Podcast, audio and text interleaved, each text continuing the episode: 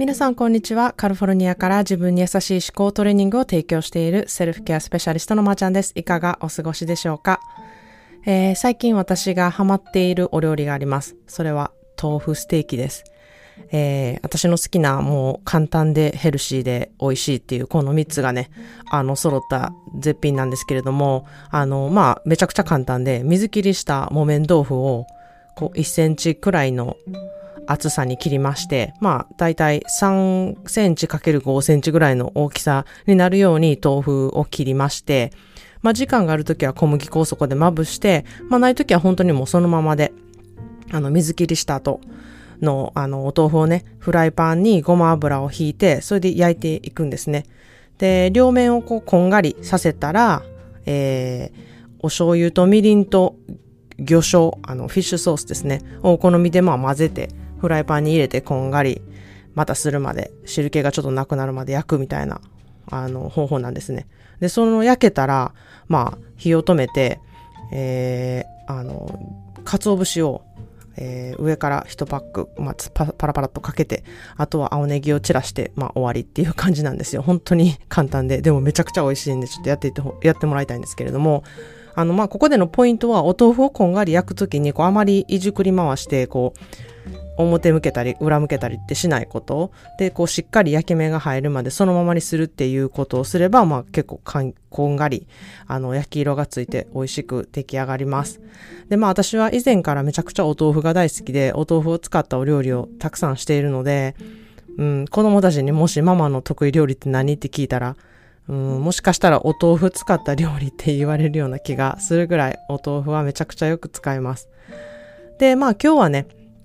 あの、タイトルにもなっている、えー、お、お料理とね、セルフケアの関係ということでね、あの、ちょっとお話したいなっていうふうに思います。まあ、お料理をしている人、あの、好きな人、食べることが好きな人っていうのはわかると思うんですけれども、こう、食材を知るっていうことがすごい大事なんですね。で、その食材の素質を分かっていると、それを活かした食べ方とか、美味しい食べ方ができるので、あの、うん、すごくまあ、栄養価とかも上がるので、まあ、例で言うと、まあ、今、あのー、今回はおナスを出すんですけれども、まあ、ナスは油との相性が良くて一緒に取ることで栄養価値も上がるので、こう、揚げナスとか、ナスを炒めてカレーにしたりとか、なんかそんな風に素材を分かってからお料理すると、その素材を活かせる、あの、お料理作ることができるんですね。で、本当にセルケアもそうだなってめっちゃしっくりきたんですよ。自分っていう素材をまず知る。そこで何が強みなのかとか、そこで何をどうしたらどう活かせるのか。で、そこをこう活かしていくこと。まあ、つまりお野菜をこう活かして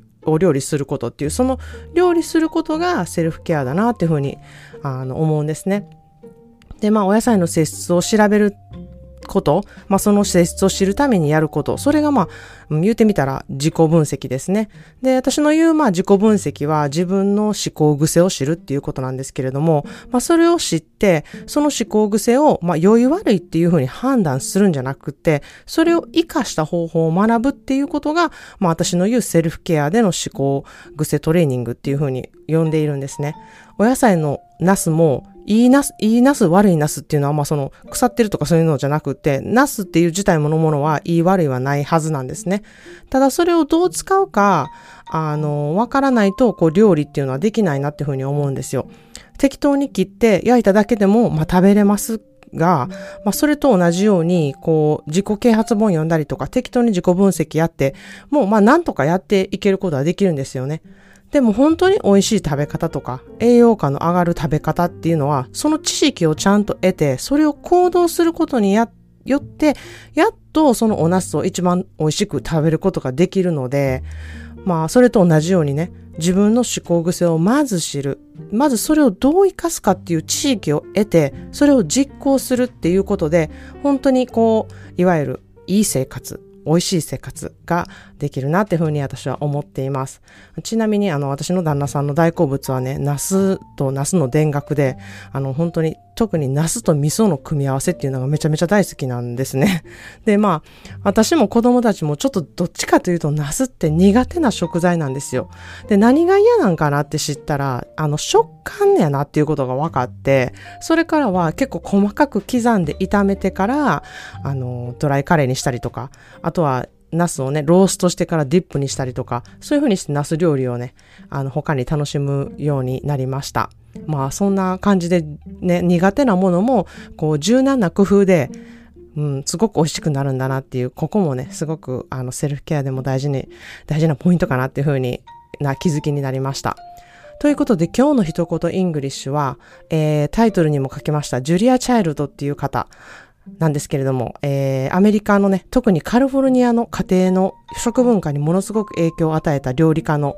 あのジュリア・チャイルドなんですけれども、その方の言葉です。Learn how to cook. Try new recipes. Learn from your mistakes. Be fearless. And above all, have fun. Learn how to cook. Try new recipes.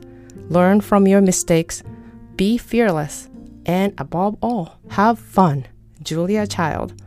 料理することを学びなさい。新しいレシピや間違いから学ぶのです。恐ることね恐れることなく、ただ全てを楽しむことが大切なのですっていう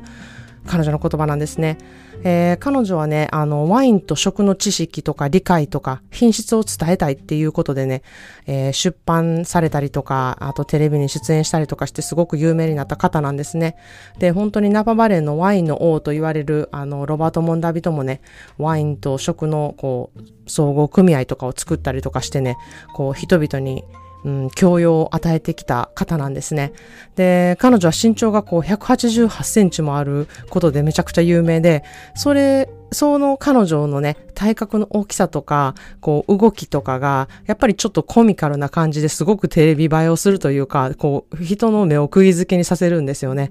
で、その感じが、なんか私初めてジュリア・チャイルドをテレビで見たときに、あの、ダウンタウンのまっちゃんがごっつええ感じで、あの、お料理道場で出てくる、あの、キャシー、えー、塚本っていう、あの、お料理の先生の面白い、こう、うん、コントがあるんですけれども、まあちょっと、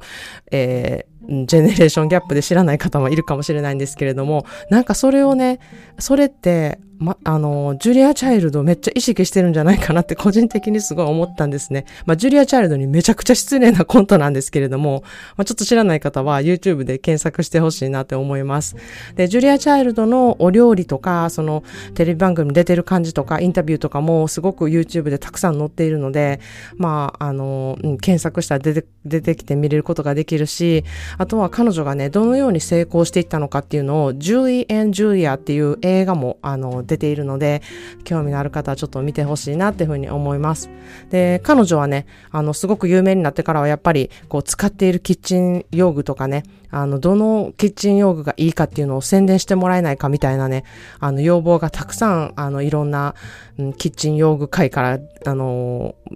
言われてたんですけれども、すべて断っていることでも有名なんですね。なんかそういうところじゃなくって、食とワイン、そこへの教育と知識を高めるためだけに、すごく情熱を持ってね、やってこられた方で、そういうところもすごく、あの、私は惹かれます。で、91歳でね、あの、他界した彼女なんですけれども、すごく有名な言葉で、食卓と人生の喜びは無限である。食べ物を味わい、えー、楽しむことは人生で最もシンプルで素晴らしい喜びの一つですっていう、